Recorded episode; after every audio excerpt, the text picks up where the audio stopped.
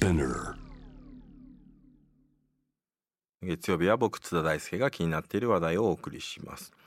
先週日本のこの新型コロナウイルスの新規感染者数が3日連続で過去最多を記録しました。えー、日本も増えてるんですけれどもそれ以上にね今コロナに対して、えー、第2波第3波に悩んでいるのがヨーロッパです、えー、強烈な第2波が襲ってフランスでは連日3万人から5万人が新たにコロナに感染し500人前後が犠牲になっています。なかなかこの収束の見通しが立たない中フランス政府は12月1日までとしていた外出禁止期間を延長する意向を示しているんですけれどもフランスの状況気になりますが最新の状況どうなっているんでしょうか。え今夜はフランス在住のライター高崎純子さんにお話を伺います。もしもし高崎さんよろしくお願いします。もしもしよろしくお願いします。高崎です。はい。えっと今高崎さんフランス現在の時刻は？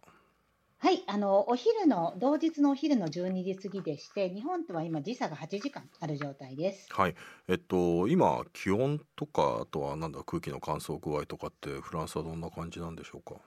そうですね。あの気温はちょっと低めで、今日は最高気温が13度ぐらいなんですけれども。えあとヨーロッパはまあ外して日本よりも乾燥はしていますね。ただ、うん、今日昨日今日はちょっと雨模様ではあります。うんこれあのフランスの人口が6699万人ほどなんですけれども、まあ、その中で、はい、まあ、日本の大体半分ぐらいの人口なんですが連日3万人から5万人が新たにコロナに感染している、えー、昨日今日ぐらいであると大体どれぐらいの感染者が出てるんでしょうか？そうですね、昨日の情報が一番最新なんですけれども、まあ、1日の新規感染者が2万なあ2万7000ですね、うん、で、その前日が3万2000ということで、ただ、その1週間前は5万、6万、あと8万を超えた時もあったので、かなり落ちてはいるんですね。まあ、抑え込めて抑え込めつつある傾向に減少傾向にはあるっていうことなんでしょうね。減少傾向にはあるというふうに言えるんではと思いますが、これでもあれですよね。減少傾向になったのは、はい、まあ当然厳しいこのロックダウンの、まあ効果が出てきてるんじゃないかということなんですかね。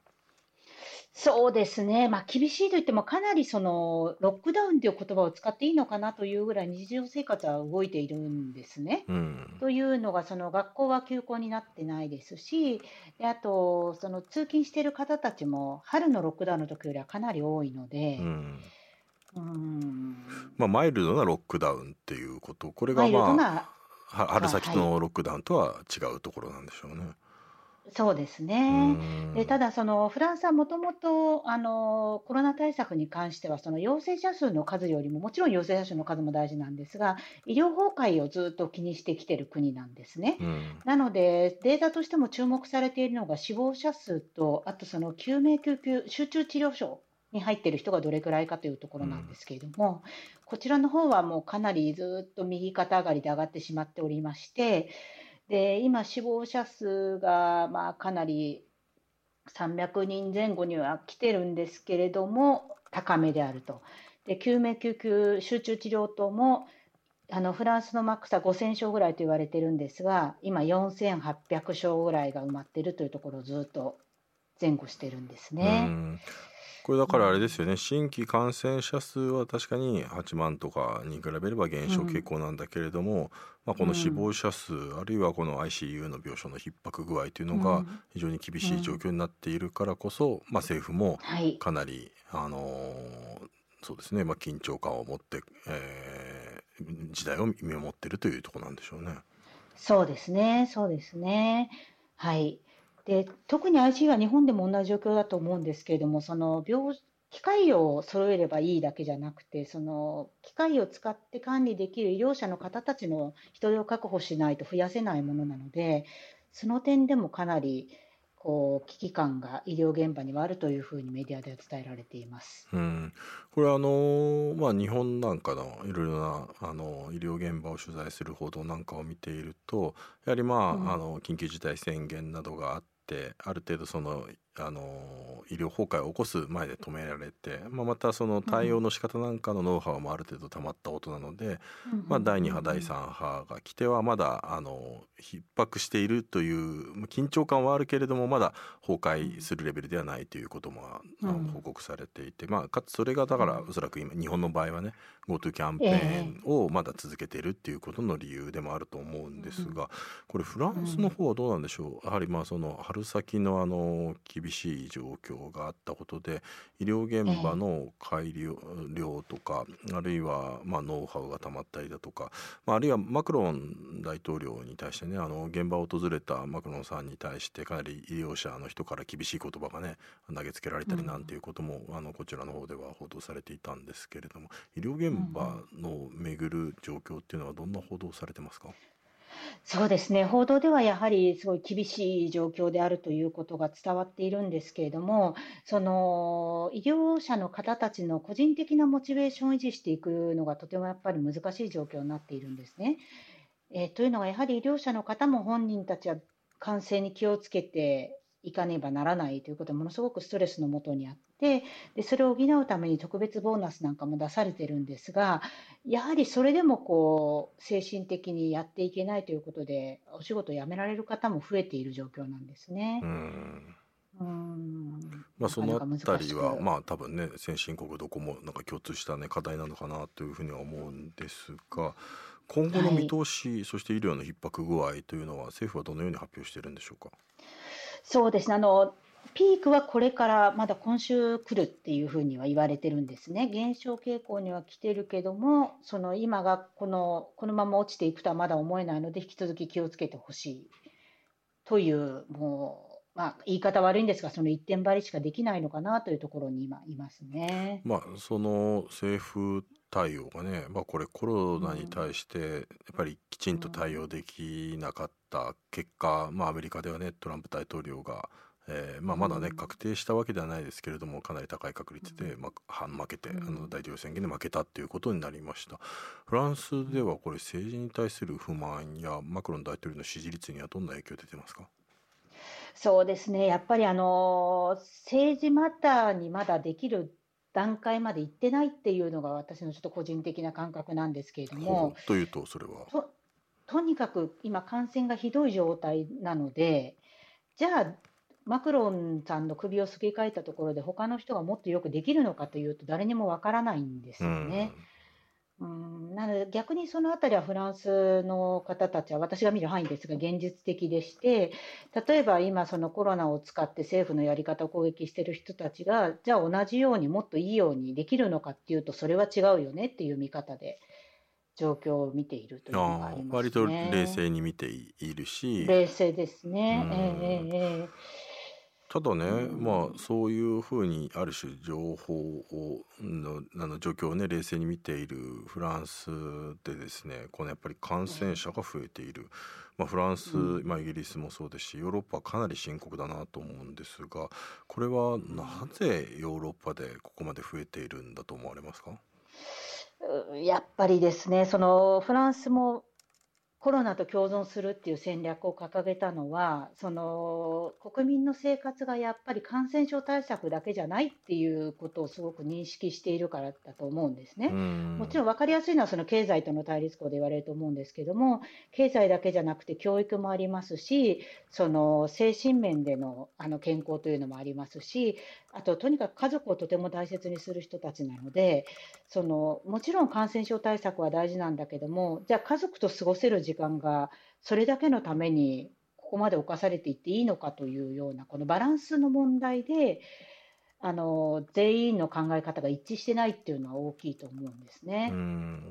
いわゆるその自粛の状況ってどうなんでしょう、今の多分高崎さんのお話っていうのはやはりまあ分あのやっぱ人はねやっぱりずっとステイホームで生きていけないというか、やっぱ人とおしゃ会っておしゃべりしたりとか、あるいはまあ,、あのたくさん集まってねライブのイベントとかを見たりとかあるいはまあパリなんかだったらねカフェが深夜までねやっぱり営業していてそれが本当にいろいろな豊かな文化とかコミュニティを形成してた部分がやっぱフランスはあると思うんですけど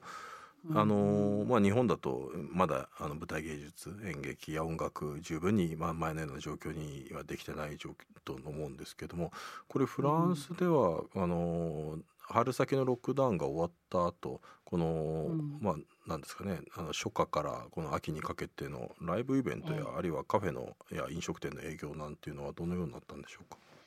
えーと、ライブイベントに関しては、かなりあの人数の制限があったりなんかしたんですけれども、まあ、あれですね、その表に出てこない数字の部分ですとか、あとやっぱり、公的に取り締まれない地下イベントみたいなものが結構やっぱりあったようなんですね。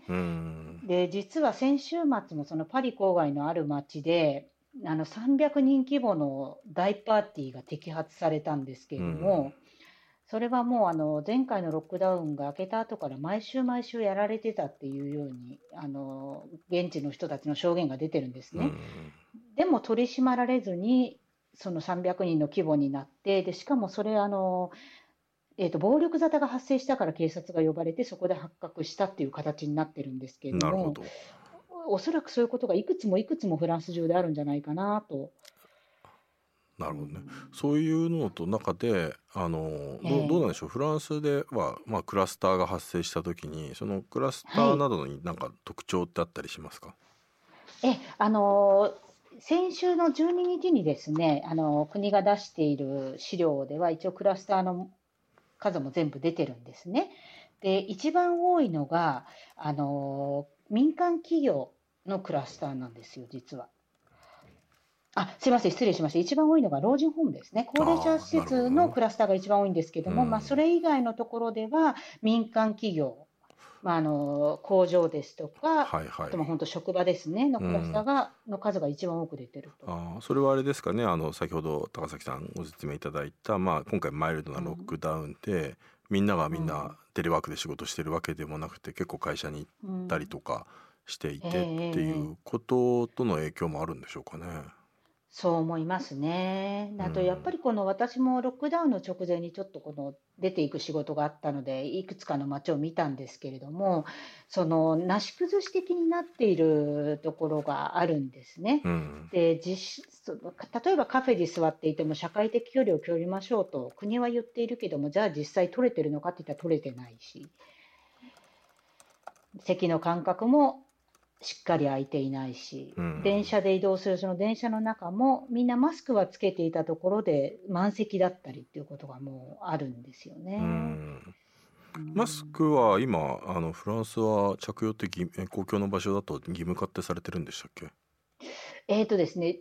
実はちょっと曖昧になってしまっていて、ロックダウンの前は義務、ねえー、ロックダウンの前はその地方によって義務化だったんですね。表に出た時はしなきゃいけない。ただロックダウンになりましたというところで、あのその義務化がなくなったと思い込んでいる人もいてしないで犬の散歩している方たちもかなり見るんですね。うん。なるほどね。そうするとやっぱり徹底できているわけでもないっていうこと、これも一つの要因になっている。あの、ね、まあ、先ほどのお話になるともつながるんですけれども、はい、やっぱりこのマイルドなロックダウンということで、多分要するに春先のロックダウンとは、まあ多分、ええ、あの厳しさも違うし実際学校のその休校にしてないというのも違うだろうし、うん、あとは人々の意識も、まあ、ちょっとなんていうかロックダウン疲れがあるからなし崩しになってしまっているということの違いはあると思うんですがこれでも、うん、あの10月30日にはね一応これ 2, 2度目ロックダウンに踏み切って、はい、えー、具体的にはこれ日々の生活どのような行動が規制されてるんでしょうか？えーとですね、あのにスーパーマーケットですとか市場は開いているんですね。で、生活必需品、食料品を買えるところも開いている。で、銀行や、あのお役所も開いている。あの分かりやすく言うと、すべてのその生活維持以外のお楽しみが全部閉まっているという感じなんですね。うんうんそうするとですね、まああのえー、おそらくそれに対してやっぱり、まあ、不満の声もねあると思んですが、えっと、はい、リスナーからメールが来ています。えー、はい、ホットチョコレートさん。日本と違いフランスは個人としての主張が強いと思います。経済活動への悪影響が及ぶことから、はい、ロックダウン反対の意見や給付金などを求める声など市民の反応は前回のロックダウン時と比べて大きくなっていますか？という質問です。いかがでしょう？はい、大きくなっていると感じますね。で特にその地方のあの市町村なんかでは、あの市長さん、まあ、大体そのマクロン政権と反対側にのポジションの市長さんではあるんですけども、独自に市の条例を出して、うちはあの中心地に限っては小売りの商店も開けていいですよっていうようなやり方をして、国と争っているところも多いんですね。うんうんでその例えば大きなそのデモになったりということは起こってないんですけれども、それぞれの人たちの声が最初のロックダウンの時にはやっぱ全然上がってなかったものが上がっているとは感じます。なるほど。多分それとも関連する質問なんですけれども、えっ、ー、とミラー13さん、はい、えー、フランスで2度目のロックダウンが行われ、国民の生活成り立つんでしょうか？収入面や勤労意欲など精神面での否定を考えると、コロナの感染リスクよりも大きな問題となりそうですが、いかがなものでしょうか？政府の保障はあるんでしょうか？という質問です。はい、であの政府の保障はありまして、あの最初のロックダウンの時よりもむしろ充実しているんですね。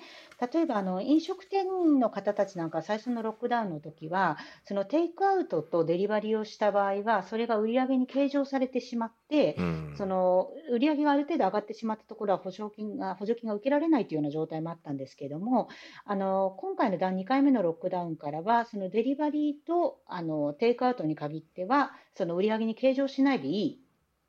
補助金を申請する際の売り上げに計上しなくていいというような対応も取られています。ただ問題なのがですね、その国はどれだけ保証してもその民間企業が持たないというところに来てしまっていまして、で、ね、例えば、えー、フランスで今大きく報道されているのがあの北部にある、まあ、日本企業のブリヂストンタイヤさんなんですけれども、あの59年間工場をまあ北部で地元の方たちを雇用しながらやってきたところをもう閉めることになってしまったんですね。でそれはまあコロナの危機ももちろんありますしそれまでのその業績の悪化ですとかヨーロッパの生産拠点をどうするかっていう話が進んでいたところに閉業がこのコロナ危機と重なってしまったことでかなり大きな問題になってます。うんなるほど。はい、えーまあ、フランスのね今現状というのはあのよく分かったんですけれども、えー、今後どうなるのかということが気になります。まあ、世界中がねあの新型コロナウイルスとの、まあ、出口の見えない戦いを続けているわけですけれどもフランスはあの4月の28日コロナと共存するという出口戦略を表明しました、えー、この内容がどんなものなのかそしてこの内容というかこの方向性が、え、今回の2度目のロックダウンである程度微調整がねされているのかこの辺りもちょっと含めて教えていただけると。はい、えあのまず4月28日に発表されたものは、まあ、とにかくウイルスが消えない、治療法が確立されていない、ワクチンもないという状況で、いかにこの社会を維持していくかというある意味時間前向きに時間稼ぎをするという戦略だったんですね。うん、でまああの防護あのバリア行動ということで、まあ、マスクをしてください。1メートル以上の社会的間隔を維持してください。手洗い消毒を欠かさずにということで例えばあの再開した商店の入り口などには必ずこのアルコールジェルが置かれるバス停にはアルコールジェルが置かれるメトロの入り口にアルコールジェルが置かれるみたいな変化は起こったんですね。うん、そしてリモートワークもあのコロナの以前よりもかなり増えましてサラリーマンの方なんかは週2、3回はあのリモートワークになった方たちが増えているんですね。うんで検査も週70万回の実施体制というのが整いましてどこの市町村にもあのこう仮設住宅のような形でコロナのあの検査をできますよという、まあ、スポットが、コロナ検査スポットが増えています。うんはい、であと、まあ、一応そのコロナ濃厚接触になった場合は隔離してくださいねということではあったんですけれども、まあ、これがどこまで実施されていたかというのは測りきれないところがあると。でもう一つ、この4月に発表された、まあ、施策が5月から再開されたんですけれども、その時に特に商店の方たちが強く実感されていたのが、やはり再開してすぐにお客様が戻ってこなかったということなんですよね。なるほど。うん、で特に飲食店の方とこう話す機会が多かったのでお話聞いてるとそのコロナの自粛のああの外出禁止の間も少しでも続けてたところはお客さんがやっぱり応援してくださると。あの時あなたたちはいてくださった、やってくれてたのを見てたよということで、新たなつながりが生まれたんですけれども、あの期間にこうやっぱり自分たちを守るということを優先して、休業を、完全休業を選んでしまったところは、再開してもお客さんの戻りがとても悪かったというのがそんな傾向があるんですね。これでも難しいですよね。だからあのやっぱりどどちらかというとあのリスクを減らすお客さんのためのリスクを減らすっていう意味で飲食店はねもう当然だって飲食店だって当然活動したあのちゃんと営業したいわけでその行動を取った結果が裏目に出るみたいなねちょっと悲しい話なのかなっていう気もしますけれども。そうですね。あとはやっぱり文化的にレストランというものの位置がとても大切なんですね、存在が。あの、もともとレストランという言葉自体がその体を回復させる場所っていうところから来ているというのをフランス人みんな知っていますし、その飲食業界、特にレストラン業界の人は街の火を消さないために自分たちが営業しているという使命感が強くある方と、やっぱりそのなんて言うんでしょうね、そのビジネスとしてやってる方っていうので、お客様にとっても全然こう違いが見えてるんですよね。そこが難しいところだなと感じますね。これあのどうなんでしょう。日本だとね、えーはい、そういうロックダウンとか、まあ、あの緊急事態宣言あるいは厳しい外出制限が出ている、うん、自粛要請が出ている時にですね、営業している、うん、朝まで営業しているのお店に対して、えー、なんていうか嫌がらせだとか、あるいは張り紙だとか、あるいは物理的な破壊行為だとか、まさに自粛警察なんていうのが出たのが、まあ、これが大きく話題になったんですけれどもあのフランスではそういうコロナ禍、まあ、このロックダウンの中営業しているレストランに対して嫌がらせのようなことっていうのは起きなかったんでしょうか？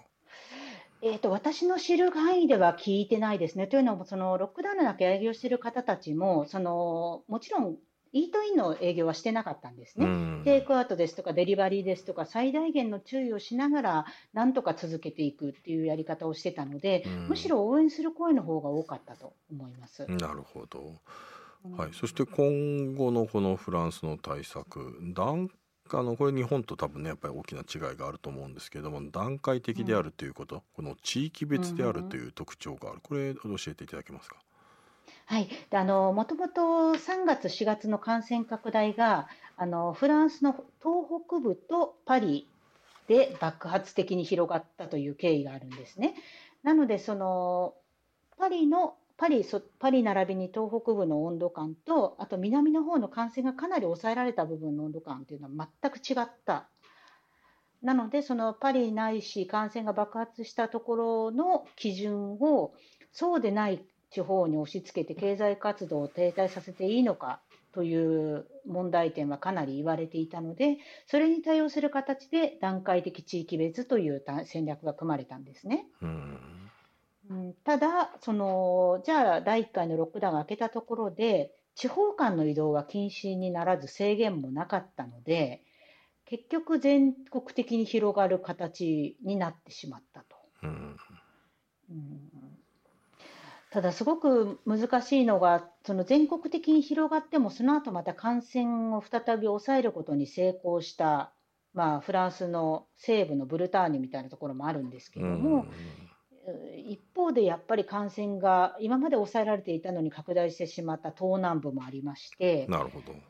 うん、まあなんかあのあれなんでしょうね。それがあのどどこまでまあ、政治、政策、医療的な手当と、あの関係があるのかっていうのはちょっと測りにくいところもあるのかもしれないですよね。だからどれだけ、なんだろう完璧に対策をしていたとしても、まあ、変な話、ちょっとしたねあのまあこういう言い方が正しいか分かんないですけど不届き者がいて、うそれその人があの感染してたかどうかも分かんないけどいろんなあの多くの人と出会ってしまってしかもそれを報告してなかったりとかしたらどんどん広まってしまったりもしますから。これなかなかね、ね、難しいところでもあります。これそういうことも含めてこの政府の危機管理の失敗を問う声というのはそこまで大きくなっているわけではないということなんですかね、そうなると。そうですね、もちろんあるんですね。で特にあの政治的に反対の立場にいる方たちはやっぱりこう常に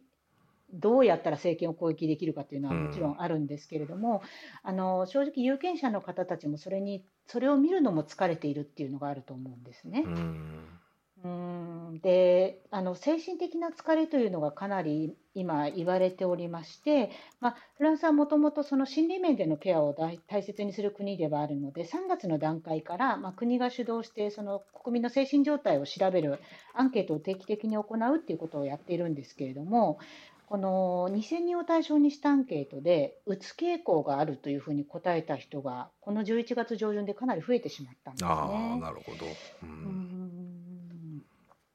なので、難しいですね、自由、平等、友愛を掲げる国なので、うん、その個人の自由、行動を制限するということは、すごくこう大事にしたい、でも自由だけじゃなくて平等ということを言ったときに、じゃあ、苦しんでいる人に合わせるのか、苦しんでない人に合わせるのかというような問題もありますし、うん、苦しんでないように見える人だってやっぱりその自由が制限されることが続くことで抑うつ状態になっていくというね、まあ、誰もがね、ね、あの被害者というような側面もあると思うんですけれどもこれ高崎さんから、ね、高崎さんからご覧になってフランスの人たち、えこのコロナの、まあ、ロックダウンしたりしなかったりも含めてなんですけれども何に疲れてるっていうふうに感じますか、うんやっぱり長く続いていることですかね、うん、その前提として特にあのフランスの方って、まあ、夏休みの長期休暇とあと年末年始のクリスマス休暇をとても大事にしてるんですけれども実は去年、一昨年とクリスマス休暇の時にかなり社会の状況が悪かったんですね。うん、で一昨年は黄色ベスト運動で街がまあ破壊されたりですとかちょっとこう想像しい状態がありで去年、まあ今年の初めもそうだったんですけれども、あの年金改革法案の関係で、うん、えーと、交通機関のストがかなり大掛かりに行われて、皆さんの移動が制限されたと。でも2年連続でクリスマスを心から楽しめない状況があり、また今年も家族と会えないかもしれないというところで、3年連続になることは必死ですね。3年連続、必死ですね、うん、でもこれがやっぱちょっと日本の方が想像する以上にその休暇ですとか家族と過ごしてクリスマスを楽しむということが大事な人たちなので本当に精神的にダメージを受けているというのは見,、ま、見えますね。新しいその生活様式という意味では例えばまあステイホームだったりとか、まあ、日本なんかだったらまあまさに文化芸術いろんなものがまあ緊急事態宣言の時に無料で見れるみたいなこともあったんでしょうけどそういったそのなんていうか、まあ、テレワークだったりとかあるいはネット上でいろんなコンテンツとかを楽しむ、あるいは、まあ、まあ日本だったらズーム飲み会なんかね話題になったんでしょうけど、うん、フランスの人たちのライフスタイルってそういうネットで完結させようみたいなそういうのも出てきてるんでしょうか？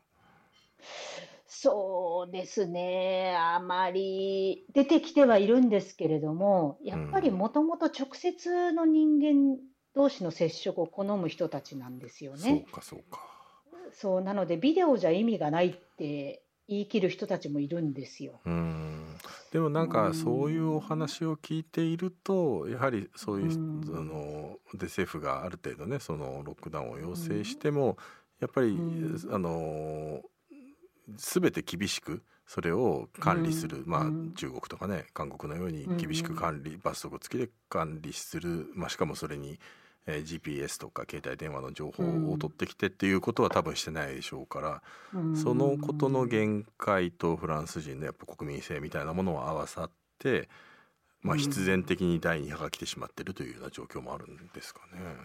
そうですね。やっぱりそのフランス人だなっぽいなっていうので、これ、フランスのやっぱ有権者の方、視聴者の方たちが自分たちで言ってたんですが、そのコロナの濃厚接触のお知らせが来るあのアプリがあるんですね。はいはいはい、で政府がそれを大々的にしてあ皆さん入れましょうっていうふうに言ったんですけれども首相がテレビでインタビューを受けた時にで首相はもちろん入れてるんですよねって聞いたら入れてないって答えたんですよね。そうなんですね。そうなんです。その私の職務 職務上とは合わないので私は入れてませんっていうふうに答えた時に多分こうテレビの前にいた人全員がああって思ったっていう、まあ、突っ込んだでしょうね。突っ込んだでしょう。でもすごくフランス的なだなと私は思いましたし。そうですね。うん。何か最後にねあのそういうフランスの状況をあのご覧になって日本がこのえあの今後ねまた日本も多分感染者増えていくタイミングになってますから日本が得る得るべき教訓って高崎さんがご覧になって何かありますか？そうですね、やっぱり私がフランスを見てて思うのは、コロナは必ずいつか終わりが来るというか、ワクチンができる時が来るんですよね、それが1年後か2年後か。だそこまでの時間稼ぎができない国民性がフランスにはあって、うん、感染が爆発してしまったということだと思うんですね。うん、その一日一日を大切にするから個人の自由を大切にするからっていう見方ももちろんできるんですけれどもその遠くない未来にやってくるそのワクチンなり治療法が確立できる時までの時間稼ぎとしてどれだけ今を過ごせるかっていう考え方ができる国国民性とできない国民性なのかなというふうに思います。ちょっとちょっとぼやっとしたコメントで申し訳ないんですが。ありがとうございます。でも僕はなんかねその最後高崎さんのお話を伺って思ったのはやっぱり日本はむしろね我慢が美徳じゃないですか。我慢することが美徳我慢してないやつがいるとみんなで叩くみたいのがあってなんていうか日本人デフォルトがこの我慢とか抑圧になりすぎていてでもそのことが結果やっぱりヨーロッパと比べてねあの感染を拡大感染をねやっぱりだいぶ低くしているというね側面もあるのかなというふうにも思うのでなんかそれはそれでどうなんだろうとかね複雑な気分にも複雑ですね、うん、そうですね、すいません、最後に一つお話ししてよければ、あの日本のもちろん友人、知人の方とお話ししてて、これはフランスにはないなっていうのが一つあったんですけれども、はいはい、コロナの中で、まあ、何が苦しいっていう話をもう本当主観でお話ししてたんですね。ただ日本のか私の友人たちは職場で一番最初の感染者になるのだけは避けたい。なるほどね。うん、それ日本の大きな特徴ですね。うん、でそれはフランスにはないんですよね。おそらく。うん。うんというのをこううんと考えさせられました。うん、まあそれがだけやっぱり同調圧力とねやっぱ相互監視が強くて。まあ、それがでも皮肉にも感染を増やしていないという側面もあるというところねまあその中間ぐらいでねどこでバランスを取ればいいのかななんていうことをね考えさせるお話でした、えー、そろそろ時間が来てしまいました、はい、高崎さんどうもありがとうございました。ありがとうございました。はいえっ、ー、と高崎純子さんにですねえっ、ー、とお話を伺ったんですが今日編集後期ですね。まあ僕もちょうどねこの夏ぐらいから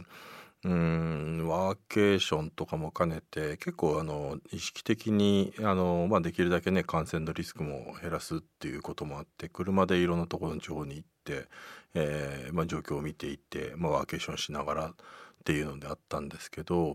うんやっぱりすごい気になるみたいですね。たまたまあの先週末広島に行ってきたんですよね。車で。広島だったんですけど遠かったんですけどやっぱり地域でねいろいろ話を伺うとうんどうしてもそのその地域での初めての自分の感染者になると大変だっていうことがあって。だからやっぱりそういう意味で日本の場合はね高崎さんの最後の話が、まあ、すごく印象的で。その組織や地域での初めての感染者になりたくないっていうのが強く働く。で強く働くんですけどそれが多分都市部以上に地方でそういう圧力がすごく強くあるんだなっていうことは感じましたね。他方で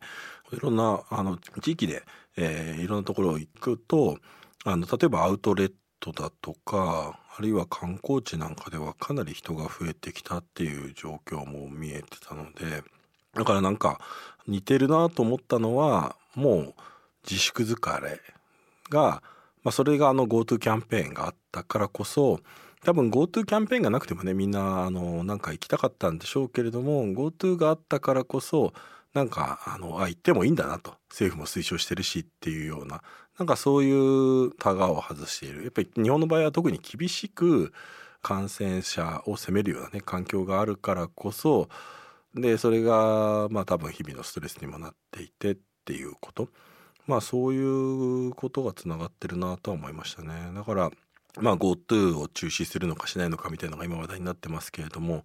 なんかあのそのこと以上に多分日本がね今あのやらなきゃいけないことっていうのは